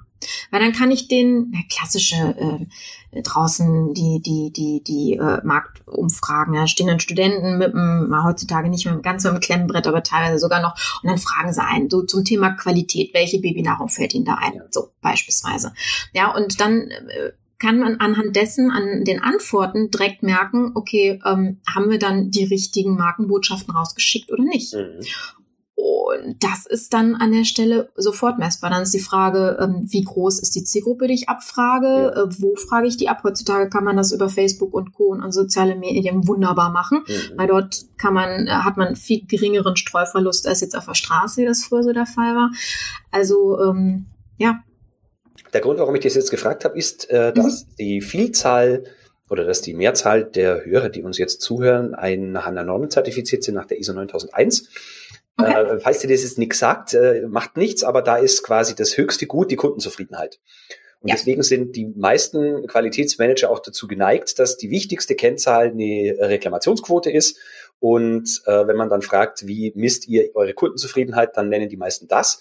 Und wenn es mhm. darum geht, dass sie es anders messen, dann äh, wird es schon etwas dünn. Wie repräsentativ sind denn von dir gerade angesprochene Einzelbefragungen, wenn man nicht Tausende äh, von Menschen da befragt? Und deswegen wollte ich jetzt von dir nochmal ohne vorgefilterte Meinung hören, was du zum Thema Kundenzufriedenheit sagst. Ich, ich, ich finde es witzig, denn um, du bist ja selber Kunde, im, im, wenn du jetzt rausgehst ja. und Dinge kaufst. Mhm. So. Ähm, kaufst du ein, nehmen wir jetzt mal Lebensmittel, ähm, kauf, würdest du ein Lebensmittel kaufen, mit dem du einmal unzufrieden warst? Hm, wenn ich eine Alternative habe, nicht. So, gehen wir mal davon aus, dass wir Alternativen haben. Ja. Das ist heutzutage sehr selten, dass wir keine Alternative im mhm. Supermarkt mhm. zu irgendeinem Produkt haben. Okay, nein, ich würde es nicht doch mal kaufen. So, das heißt, das, ein, also gerade in, im Lebensmittelbereich ist doch das einfachste Kriterium, um festzustellen, ob ein Kunde zufrieden ist, werden meine Produkte weiter gekauft oder nicht. Mhm.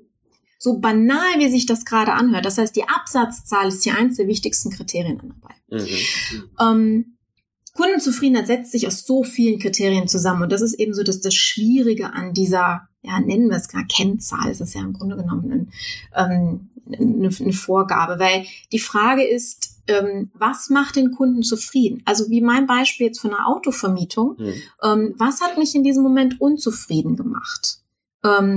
Die, die, die, die, die Marke an sich kann da nichts dafür, ja. sondern die hat einfach eine Mitarbeiterin, die eine schlechte Arbeitsmoral hat, die mich angezickt hat vom ersten Moment, mhm. ja, wo ich ähm, für das einfach nicht gerechtfertigt war. Und so durch diesen, durch dieses eine Erlebnis hat die Marke gelitten. Das heißt, ich bin unzufrieden. Ich würde trotzdem wieder bei denen bestellen. Ja. Allerdings dann äh, an der Stelle vielleicht nicht unbedingt an einem Feiertag ein Auto abholen. Mhm. also besser besetzen. Das heißt, auch da einen Lerneffekt zu haben. Ja. Wenn ich allerdings Alternativen habe, überlege ich es mir halt auch. Das heißt, da auch wirklich zu gucken, ähm, die Kundenzufriedenheit wird eben an, an, ähm, an, an, an dem ganzen Verkaufsprozess äh, mal gemessen. Also vielleicht gehen wir da mal kurz durch, wenn wir noch ein paar Minuten haben. Ähm, wir, also der, das kann man ja in X-Studien nachlesen, ähm, es ist ja bewiesen, dass Kaufen ein unterbewusster Prozess ist. Mhm. Das heißt, wir entscheiden uns über den, wir nennen es im, im, im äh, umgangssprachlichen auch Autopilot, ja quasi im Unterbewusstsein automatisch, ob wir ähm, das linke oder das rechte Produkt oder das in der Mitte nehmen. Mhm. So. Was sind allerdings Kriterien dazwischen? Die einen Vertriebler, die sagen äh, reiner emotionaler Faktor, die anderen sagen Zahlen, Daten, Fakten. Mhm. Also die rationale Ebene. Das Spannende ist, beide haben recht. Es ist nämlich ein Prozess, der durch diese beiden Ebenen hindurchläuft, durch den wir als Konsument, und das ist jetzt egal, ob im B2B oder im B2C-Bereich, also als Kunde, nicht Konsument, als Kunde dann durchlaufen, wo wir entscheiden, nehmen wir oder nehmen wir nicht. Mhm. Am Anfang ähm, ich, ich nehme da mal ganz gerne so eine Messesituation, weil man sich das dann plastischer vorstellen kann. Im ersten Moment gehe ich, ähm, ich gehe in eine Messehalle und ich schaue mir alles an. Das heißt, ich nehme erstmal wahr, ja, welche ähm, Farben, äh, Slogans, Logos ich da habe. Dann fange ich an zu erkennen, also die Schubladen aufzumachen. Ah, dieses äh, pinke, ähm, dieser Buchstabe, das könnte die Firma sein. Ja? Das ist alles noch reine Ratio, da ist noch keine Emotion dahinter. Wo die Emotion anfängt, das ist der nächste Schritt, und zwar der Schritt drei, wo ich anfange zu bewerten. Und zwar wirklich ähm, binär, also eins oder null, weiß oder schwarz, ja oder nein, ist es stimmig oder nicht. Mhm. Wir ähm, sind immer auf das Negative ausgerichtet. Das hat was mit der Evolution zu tun, denn diejenigen, die darauf geachtet haben oder kritischer hinterfragt haben, ob das Rascheln im Dschungelgebüsch ein Tiger sein könnte oder doch nur der Wind. Ja, die da vorsichtiger entschieden haben, die haben beim Gehen oder zum Genpool beigetragen, die anderen sind rausgefallen und sind nicht mehr unsere Vorfahren oder in dem Sinne haben eben nicht dazu vor, äh, beigetragen, dass wir halt von denen abstammen. So. Ähm, bedeutet, wir schauen immer erst auf das Negative. Deswegen sehen wir auch den klitzekleinen Fleck von der Tomatensauce vom Mittag auf dem weißen Hemd ja, was vielleicht ein Prozent vom kompletten ähm, Outfit ausmacht, trotzdem nehmen wir das wahr. Das heißt, wir konzentrieren uns auf das Negative. Das ist wichtig zu wissen, weil wenn wir eben in diesem dritten Schritt sind, wo die Emotionen ähm, zum Tragen kommen, wo das Bauchgefühl zum Tragen kommt, ähm, dann gleichen wir ab. Alle Informationen, die wir bisher bekommen haben, ähm, die wir von außen angetragen bekommen haben, die wir selber schon, also Erfahrungen, die wir selber schon gemacht haben, gleichen wir mit der Situation ab, die wir jetzt kriegen. Das heißt, mit dem, was wir hören, was wir sehen und was wir erleben, also das Verhalten. Wenn hier nur eine kleine Diskrepanz dabei ist, ne, dieser berühmte Fleck auf der Krawatte, ähm, dann sagt unser Unterbewusstsein, mm, es ist nicht stimmig.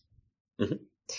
Und dann kommen nämlich so Situationen zustande, und das kennt jeder Autoverkäufer, wenn du es vorhin auch angesprochen hast. Äh, ja, danke für das Gespräch, ich muss dann noch mal eine Nacht drüber schlafen. Mhm. Hat da jeder schon, äh, das, ich glaube, diesen Moment hat jeder von uns schon mal erlebt. Ja. Die eine oder andere Art und Weise. Und genau das ist passiert. Diese Person wird dir nie sagen können, warum er das gesagt hat. Mhm. Weil das Unterbewusstsein einfach äh, Hilfe, Vorsicht, Stopp, irgendwas stimmt hier nicht gesagt hat und man sich quasi entfernt hat. Mhm. So. Und das ist genau der Punkt bei, der, bei dem Thema Kundenzufriedenheit. Der Kunde kann dir eigentlich nicht wirklich sagen, warum er zufrieden oder unzufrieden ist. Er nimmt dieses Gesamterlebnis wahr. Die Darstellung, ähm, also ich, ich gehe jetzt mal im, im, vom Konsumentenmarkt aus, weil es einfach leichter ist, sich das jetzt gerade äh, vorzustellen. Ähm, die Darstellung im, im Regal, die Darstellung in der Werbung, die Darstellung in, in der Berichterstattung, ja, ähm, an der Stelle.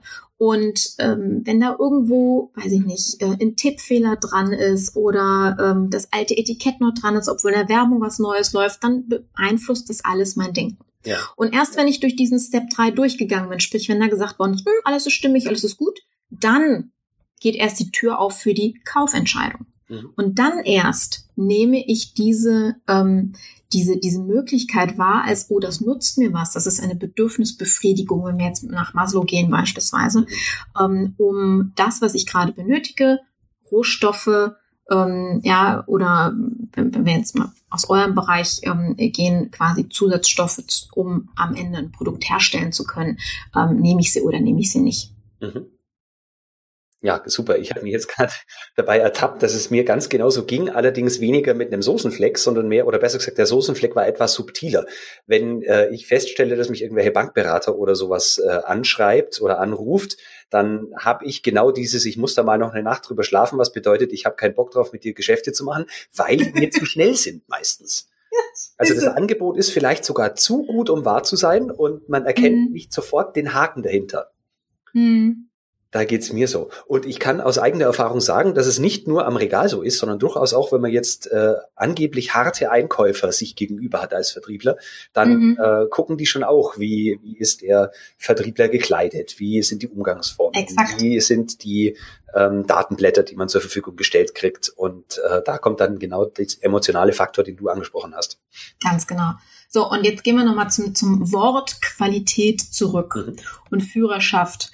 Das heißt, wenn, wenn jetzt ein so ein harter Verhandler zu euch ins Werk kommt und egal was er sieht, was ein schmutziger LKW, ja, äh, irgendwie eine, eine Treppenstufe, die noch nicht gereinigt worden ist oder vom letzten Sturm die Fenster, die morgen erst geputzt werden, alles das führt oder trägt zu dem Konto, ist es Qualitätsführerschaft oder nicht bei. Mhm. Und jeder, der hier mal was anderes sagt, der lügt an der Stelle, weil unterbewusst wird das alles gesammelt und am Ende zur Gesamtentscheidung ähm, trägt das halt bei. Mhm. Ne? Und das macht diesen Anspruch natürlich ja am Ende des Tages dann doch zu einem ähm, sehr herausfordernden Anspruch. Ja, stelle ich täglich fest. Äh, äh, ich glaube, es ist auch wichtig und ich glaube, du kannst es bestätigen, weil du ja immer wieder sagst, dass man die Kunden kennen soll, dass man auch mal in die Fußstapfen des Kunden tritt und nicht mhm. nur aus seiner eigenen Perspektive auf den Kunden guckt, meistens von unten nach oben, genau. sondern wirklich mal guckt, wie fühlt sich denn der Kunde mit unserem Produkt, wie kann der sich denn äh, fühlen mit der Leistung und dem Produkt, das er von uns kriegt. Genau, exakt. Jetzt bist du ja, mal, entschuldige, ja. wollte ich nicht unterbrechen. Nee, alles gut. Sag, äh, sag, äh, jetzt sag bist gern. du ja Expertin für den Bereich Dienstleistung, Markenaufbau in der Dienstleistung. Äh, genau. Ich weiß, dass uns auch viele Menschen aus der Dienstleistung zuhören, zum Beispiel aus dem ähm, Bildungs- oder Gesundheitssektor. Wenn jetzt mhm. jemand auf die Idee kommt, dass er oder sie ein Thema hat, bei dem eine, ähm, ja, eine Markenexpertin helfen kann, wie würde man dich mhm. erreichen, Carmen? Entschuldigung, den letzten äh, Satz habe ich nicht mehr gehört. Wie würde man dich erreichen am besten? Ach so, ähm, über meine Webseite beispielsweise ist der einfachste Weg. Mhm. ähm, den, die kannst du gerne, wenn du magst, äh, in den Shownotes verlinken. Ähm, ganz einfach ist es, mein, mein Namen, der dann auch irgendwo bei dir äh, komplett auftauchen wird, Carmen Brablitz, äh, einfach bei Google einzugeben und dann findet ihr ganz, ganz viel. Vor allen Dingen auch viel kostenloses Material, ob es jetzt der Podcast ist oder ähm, mein Wissensportal, wo auch gerade zum Thema ja, Entscheidungskriterien, ne, wie jetzt beim Thema Werte oder ähm, wie gewisse ähm, Marketinginstrumente funktionieren, um das meiste dabei rauszuholen, ähm, Informationen halt bereitgestellt werden, die sehr, sehr gerne von allem auch beansprucht werden können. Mhm. Okay. Äh, und die Punkte oder besser gesagt die Themen, mit denen man hauptsächlich mit dir in Verbindung tritt, kannst du da vielleicht ein paar nennen? Was sind so klassische Beispiele, bei denen du bestmöglich helfen kannst? Ja, im Grunde genommen ist das, ist das ein kompletter Prozess. Ähm, denn das Ziel meiner Kunden ist es, sichtbar und begehrenswert zu werden, sprich Kunden, Mitarbeiter, Investoren, je nachdem, wo sie gerade den Schwerpunkt drauf legen, anzuziehen, also diesen Bittstellerstatus zu verlieren, nicht mehr zu feilschen, nicht mehr gegen Wettbewerb ankämpfen zu müssen, alles, was damit zusammenhängt. Ähm, die kommen halt zu mir und dann gehen wir in den Prozess rein. Das heißt, wir fangen im ja, für mich im Idealfall, für den Kunden im schlimmsten Fall, weil das ist wirklich bei Adam anzufangen, bei dem Thema Identitätsentwicklung. Also wirklich den Marken, die, die Marke an sich zu entwickeln. Wer ist das Unternehmen eigentlich? Wofür steht ihr? Ne? Mhm. Ähm, also ist es das Thema Qualitätsführerschaft in eurem Fall jetzt beispielsweise oder ist es das eigentlich nicht und vielleicht ist es was ganz anderes und man hat sich auf was Falsches dann geeinigt oder beziehungsweise das, ne, das ist eine andere Basis mittlerweile. Ja. Ähm, dann wird eine Strategie ausgearbeitet, um die Identität zu einem Image, also einem Abbild im Kopf der Zielgruppe ähm, zu äh, überhaupt ähm, zu, zu, zu bilden, mhm. entwickelt. Und diese Strategie, wenn der Kunde das will, wird von mir halt dann mit begleitet. Also ich bin kein Umsetzer, ich bin äh, strategischer Begleiter an der Stelle. Okay, das bedeutet auch, dass um, ähm, meistens Kunden auf dich zukommen, die schon eine Ahnung haben, in welche Richtung sie ja. wollen und dich dann quasi als äh, die, äh, wie soll man sagen, als professionellen Sparringspartner nutzen. Ja, schon. Mhm. Genau, wo wir dann, also wo die dann auch sagen, pass auf, wir haben äh, eine Positionierung ausgearbeitet, wir haben eine Marke ausgearbeitet, funktioniert aber nicht so, wie wir das ganz gerne hätten. Also da haben wir ja zwischendurch auch so einen Punkt gehabt. Und ähm, dann bin ich halt auch diejenige, die ähm, im, äh, im, im Einzelhandel nennt man das Secret Shopper wo ich dann quasi teilweise auch durch ähm, die ganzen Prozesse mich durch ähm, und mir angucke, wo hakt's denn? Also das, was ich vorhin als Beispiel genannt habe, eben mit dem Einstellungsprozess, haben wir da schon, äh, setzt es da schon an? Wie sieht's bei der Mitarbeiterfortbildung aus, wenn wir jetzt nur den Mitarbeiter als Markenbotschafter jetzt hier mal nehmen? Ähm, welche Marketingprozesse werden genommen, welche Botschaften, äh, welche Bilder werden benutzt? Also ganz, ganz, ganz viele Dinge, die damit reinkommen an der Stelle. Und ähm, dann arbeiten wir das eben aus. Also ich habe Partner dahinter, die, denen ich solche Dinge gerne übergebe, mhm. quasi was die Umsetzung anbetrifft, wenn die Unternehmen keine eigene Marketingabteilung haben. Ähm, oder dann wird die halt entsprechend gebrieft, um das zu tun. Ja, mhm. so sieht's aus. Okay, mir ist jetzt gerade noch eine Frage eingefallen. Vielen Dank, Carmen, für die für die Bitte. Details. Und zwar die Frage lautet: äh, Also die Firma, für die ich aktuell arbeite, äh, hat jetzt auch seit neuestem eine eigene Marketingabteilung, eine recht kleine mhm. Marketingabteilung, die machen auch einen tollen, einen tollen Job. Jetzt mhm. hast du vielleicht den ein oder anderen Tipp für, für mich beziehungsweise die Hörer.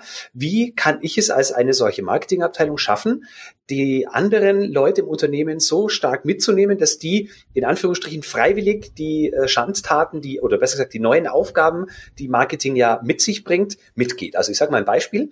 Äh, Marketing möchte vielleicht einen Newsletter generieren oder Marketing mhm. möchte einen Podcast ins Leben rufen oder mhm. Marketing sagt, wir brauchen äh, was für unsere Social Media Seite. Input. Mhm. Für Abteilungsleiter, bitte schreibt da mal was. Abteilungsleiter denken sich, was soll ich denn noch alles machen?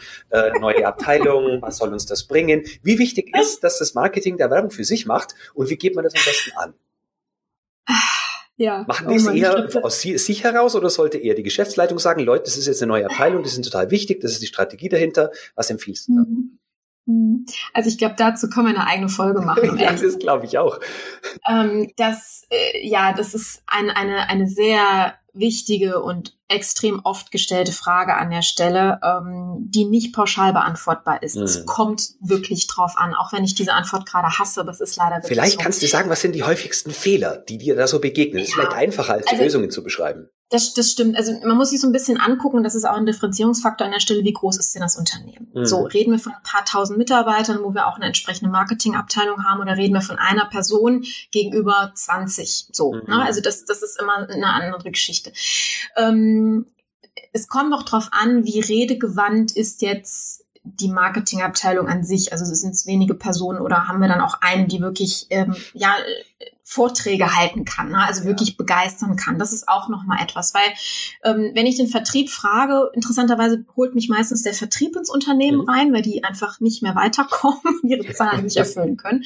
Aber wenn mit, mit, mit allgemein mit Vertrieb über Marketingmaßnahmen redet, dann gucken die einen an, sagen, lass mich bloß in Ruhe mit dem Scheiß. Ne?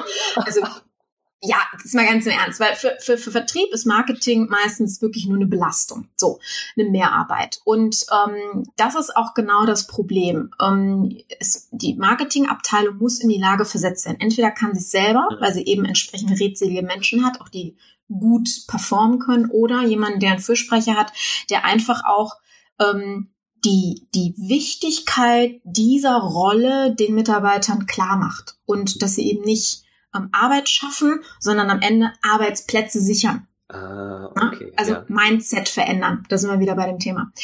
Ähm, ein anderer wichtiger Aspekt dabei, dann hattest du ganz am Anfang gesagt, also beispielsweise, wenn ein, ein Unternehmen einen Podcast aufbaut. Also äh, das habe ich auch gar nicht erwähnt. Ähm, ich habe ich, ich hab gerade vorhin gesagt, ich bin keine Umsetzerin. Ich habe allerdings einen, einen Umsetzungsbereich geschaffen, weil ich einfach selber gemerkt habe, was für ein unfassbar geniales Marketinginstrument ist das Thema Podcasten. Damit habe ich mich sehr stark beschäftigt mhm. und wir haben jetzt selber eine Firma dazu aufgebaut Anfang des Jahres. So, und wir haben zum Beispiel einen Kunden, bei dem wir genau das machen. Wir machen einen in, firmeninternen Podcast, weil Ähm, wir haben das Thema äh, Wissens, ähm, Wissensvermittlung beziehungsweise eben nicht Wissensvermittlung. Da sitzen die Mitarbeiter auf ihrem Wissen, sind Koryphäen, stehen kurz vor der Rente oder verlassen einfach das Unternehmen oder sind sogar jahrelange externe Mitarbeiter, die das Unternehmen verlassen, ja. was ja von heute auf morgen passieren kann. Und dann sind das die kompletten Know-how-Träger und dann sitzt man da und hat keine Ahnung, wie gewisse Prozesse funktionieren. Das ist der Super-GAU mhm. und passiert richtig oft. So, wie kann man dem entgegensteuern? Wie zum Beispiel mit so einem Thema Podcast. Ähm, das heißt, wir bauen jetzt intern das so auf, dass wir Mitarbeiter haben, die eine Hautträger sind, mhm. die Spaß daran haben, aber auch ihre Stories zu erzählen. Denn die meisten Leute finden das toll zu erzählen, wie sie etwas gemacht haben, mhm. weil damit natürlich auch einhergeht eine Art der Anerkennung und jeder Mensch strebt nach einer gewissen Art der Anerkennung. Mhm. Ähm, und darüber reden ist etwas ganz anderes als das aufzuschreiben. Denn das ist für die meisten Personen ähm, eine Herausforderung und ein Krampf. Wenn ich aber jemanden, und deswegen ist dieses Medium so genial, ähm, einfach in Interview bitte und dem mal frage, okay, jetzt haben wir diesen Prozess gehabt oder dieses Projekt, erzähl mir nochmal deine drei wichtigsten Key Learnings oder wie habt ihr dieses Problem gelöst? Mhm. Und dadurch bauen wir intern eine Wissensdatenbank auf und zwar in diesem Fall ähm, abteilungsbezogen. Das heißt, die Vertriebler haben unter sich einen, Podcast, die Marketerleute haben unter sich einen Podcast, die, Produ äh, die Produktionsabteilung unter sich und so können sie halt ähm, suchen, so wie man es von Suchmaschinen halt auch kennt, tag-basiert, ähm, dann einzelne Folgen raussuchen, wo die Themen drin sind, die sie interessieren, dann eben schnell nachhören. Ah, das, das ist gut. Das habe ich auch noch nie gehört. Also eher so in der Richtung äh, Wissensspeicher als äh, möglichst ja. vielen Menschen gegenüber zugänglich machen. Ja, absolut. Ah, ja. Und du glaubst gar nicht, wie gut das angekommen ist. Die haben so einen Spaß daran bekommen, die Mitarbeiter, die gesagt haben, wow, da erkennt jemand endlich mal meine Leistung an. Mhm. Wie cool ist das denn? Ja, also ähm, da sind wir sogar von dem weg, äh, äh also du hast ja gesagt, ne, so dieses Vorschreiben, gib oder schreib dein Wissen auf, ähm, hingekommen zu demjenigen, wer möchte denn was beitragen, wer hat denn was Spannendes zu erzählen. Mhm. Und da ist, das hat so einen Anklang gefunden, das ist Wahnsinn. Das heißt, auch hier wieder richtig mit den Leuten kommunizieren, wertschätzen, denen die Möglichkeit geben, sich zu äußern. Mhm. Ähm, auch, auch ein Wertethema, ne, auch ein kulturelles Thema an der mhm. Stelle und ein Medium, was äh, auf jedem Handy des Mitarbeiters installiert werden kann, teilweise sogar schon vorinstalliert ist, also gerade der Podcast, ähm, die Podcast-Apps. Und äh, das funktioniert klasse. Genau, dementsprechend kann man auch mal überlegen, sowas äh, innovativer dann zu gestalten. Und dann kriegt so eine Marketingabteilung plötzlich ein Rockstar-Image im Unternehmen. Ne? Und dann werden die beliebt. Ja. Und dann hat man ein ganz anderes Standing, als dass man, du kannst du mir mal für den neuen Newsletter, nein, ich habe jetzt keine Zeit. Ne? Das ist dann plötzlich eine ganz andere Situation. Äh, oder so wie ich es mache. Ich ertappe mich da dabei, dass ich sage, ja, ich mache es bis da und dahin und dann kriege ich es irgendwie doch ja, ja. nicht hin. Genau. Genau. Siehst du, und mhm. ich habe ähm, ich habe einen, einen, das war einer meiner ersten Kunden, viele, viele Jahre her, eine Einzelperson, die ich gecoacht habe, ähm, der wollte, ja, der hat äh, einen Fuß in, in der, im, im BWL gehabt, der da studiert hat, und einen Fuß in der, im Ingenieurwesen. Also zwei Welten, die ja, genau. ich sag, oh, die nicht wirklich miteinander einhergehen. Deswegen war der immer der Exot man hat den nicht ernst genommen. Und ja, mach du mal. So, äh, Chemiebranche ähm, auch noch, also auch noch sehr schwere, ähm, also so insgesamt ähm, Kultur auch dann dabei. Und er hat halt eine Werkstatt unter sich gehabt und hat dort umgesetzt so, ein, ähm, so eine Kaizen-Methode im Grunde genommen von ähm, wie es also wie es darum ging. Also okay, andersrum, sorry. Problem war ähm, Materialien oder dass Materialien gefehlt haben, ist immer erst dann aufgefallen, wenn man sie gebraucht hat. Mhm. Das kennt man irgendwoher. Ja. und er hat eben ein System eingeführt, eben nach diesem japanischen Kaizen-Prinzip, dass ähm, das überhaupt niemals mehr passiert ist. Und die Mitarbeiter waren halt ähm, also seine Mitarbeiter waren halt so ähm, happy dann darüber, weil er das auch noch geschafft hat. Und da haben wir so einen internen Bericht genommen, ja. eben ne, so nach Motto, kannst du mir für den Newsletter mal was schreiben? Und er hat es halt nicht in der Ingenieursprache geschrieben, sondern ähm, er hat eine Geschichte draus gemacht. Mhm. Und er hat es halt so geschrieben, dass man das echt gerne gelesen hat auch mit ein paar Bildern unterlegt und hat halt seine Mitarbeiter kommentieren lassen, was sie denn, ähm, ja, was sie dadurch gewonnen haben oder warum sie jetzt mehr Spaß in der Arbeit haben. Mhm. Und die haben das deswegen dann selbstständig auch umgesetzt und eben nicht dieses du musst, du musst, du musst, sondern hey Chef, ich habe äh, das und das noch mal ein bisschen ähm, ähm, angepasst, weil ich habe gemerkt, das war noch nicht ganz 100 Prozent. Mhm. Cool. Also selbst aktiviert. Ja. Was ist passiert? Ähm, der internationale ähm, oder einer Entourage der, der, der, des Vorstands ähm, international, die sind quasi durch die einzelnen Niederlassungen durch, haben sich mal angeguckt, wie es denn so läuft. Und er hat die Möglichkeit bekommen, sein Prinzip, wie er diese Werkstatt wieder auf Vordermann gebracht hat, vorzustellen. Mhm. Und hat seine Mitarbeiter sogar vorgeschickt, zu erzählen, wie sie es erlebt haben. Und der hat äh, innerhalb von vier Monaten in der Zeit, wo wir miteinander gearbeitet haben, eine Gehaltserhöhung und eine dritte, also eine zweite und eine dritte Werkstatt unter sich bekommen mhm. zum zur Führung, ja. was so sein Ziel auch gewesen war für die nächsten zwei Jahre. Also wir haben es schneller umgesetzt gekriegt, aber war halt viele äh, tolle Sachen, die zusammengekommen sind, auch vom zeitlichen Rahmen her. Mhm. war das echt cool. Aber das sind eben auch so Beispiele, ähm, wo es auch hier wieder Thema mit Menschen arbeiten. Ne? Und das, ja, wenn man es richtig anpackt, dann kann man mit tollen Ideen auch echt was Schönes umsetzen und relativ einfach vor allem mhm. auch umsetzen. Ja, das klingt jetzt so. Du hast mich jetzt mit zwei, drei Ideen tatsächlich begeistert. Äh, hältst du das interne Marketing für wichtiger als das externe oder beide gleich wichtig? Ah, also, äh, ah, das, ähm, ohne das eine geht das andere nicht. Man sieht ja, die meisten Firmen gehen eher nach extern und betreiben Marketing ja. zum Kunden und vergessen genau. internen. Genau. Und dann sitze ich dann ähm, am Abend mit meinen Kumpels in der Kneipe beim Bier und dann fragen die mich, und wie läuft's? Und die sagen, boah, was ein Scheißkonzern. ja. Mhm. Und währenddessen läuft dann in der Pause vom Fußballspiel der Spot über das Unternehmen. Alle sagen so, ha, die lügen doch eh nur alle. Hm? Mhm. So, muss ich mehr sagen? Nein, nein, nein. Gut. Okay. Also so viel dazu. Was ist wichtiger? Es gibt kein wichtiger. Beides ist elementar wichtig, was zusammengehört, weil es eine Einheit ist. Und deswegen gibt es auch das Thema Employer Branding nicht. Es ist eine Marke, es ist das Unternehmen mhm. und ähm, es ist einfach nur, wie wird's kommuniziert ja. und vor allen Dingen, wie werden die Mitarbeiter zum echten Markenbotschafter gemacht, ähm, weil sie einfach verstehen, wie, wie die Kultur funktioniert und dann können sie auch aktiv entscheiden, ob sie da weiter partizipieren wollen oder nicht. Ja, ja aber ähm, dann wissen sie wenigstens, warum sie sich gut oder eben nicht gut in einem Unternehmen fühlen. Das stimmt. Äh, Carmen, mit diesem Bier- und Kneipenbeispiel würde ich sagen, das war ein mhm. perfektes Schlusswort. Gibt es etwas, was du loswerden möchtest, wo du sagst, da haben wir noch überhaupt gar nicht drüber geredet? Ach, also ich, äh, du merkst, ich habe tausend Beispiele und ich kann Tage darüber sprechen, ja. weil ich einfach dieses Thema auch so liebe an der Stelle. Von der, ich kann jeden, der Bock hat, sich mit dem Thema weiter auseinanderzusetzen und ähm, Spaß hat, mir zuzuhören, das ist dann eine andere Voraussetzung, ähm, ist herzlich eingeladen, in den Image Sales Podcast zu kommen ähm, und dort sich alles weitere dazu anzuhören oder mir auch mal Fragen zu stellen, wenn es zwischendurch irgendwas gibt, was so noch nicht beantwortet ist. Und dann ähm, ist es, glaube ich, an der Stelle der, der schnellste Weg. Sehr schön. Wird auf jeden Fall verlinkt und kann ich auch sehr empfehlen. Also ich habe alle Folgen bis jetzt gehört und muss sagen, oh. am inspirierendsten fand ich die beiden, wo es um die ähm, äh, um die Stadtentwicklungen ging, diese beiden. Ach cool. Genau. Ja. Das war ähm, einmal war es Düsseldorf und das andere war, war Wuppertal, glaube ich. Gell? Wuppertal. Mhm. Wuppertal, genau. Mhm. Ja. 1001 Markenbotschafter, ja, genau. richtig. Ja, ganz spannende Stories. Mhm. Sehr gut gefallen. Okay, Schön, ich sag herzlichen Dank für deine Zeit. Sehr gerne. Hat Spaß gemacht. Ja, Danke dir. Mir auch. Äh, immer, immer wieder gern. Bis dann, Carmen. Ciao. Ciao. Soweit mein Interview mit Carmen Brabletz. Weitere Informationen zu Carmen finden Sie auf ihrer Website unter www.carmenbrabletz.com. Carmen Brabletz vorne und hinten jeweils mit einfachem C. Ich kann Ihnen außerdem wärmstens Ihren Image Sales Podcast empfehlen. Der Link lautet www.image-sales.de. Beide Links gibt's natürlich in den Show Notes und die finden Sie wie immer unter www.q-enthusiast.de Schrägstrich Podcast Schrägstrich Folge 046. Ich bedanke mich herzlich fürs Zuhören und freue mich, wenn Sie nächste Woche wieder reinhören.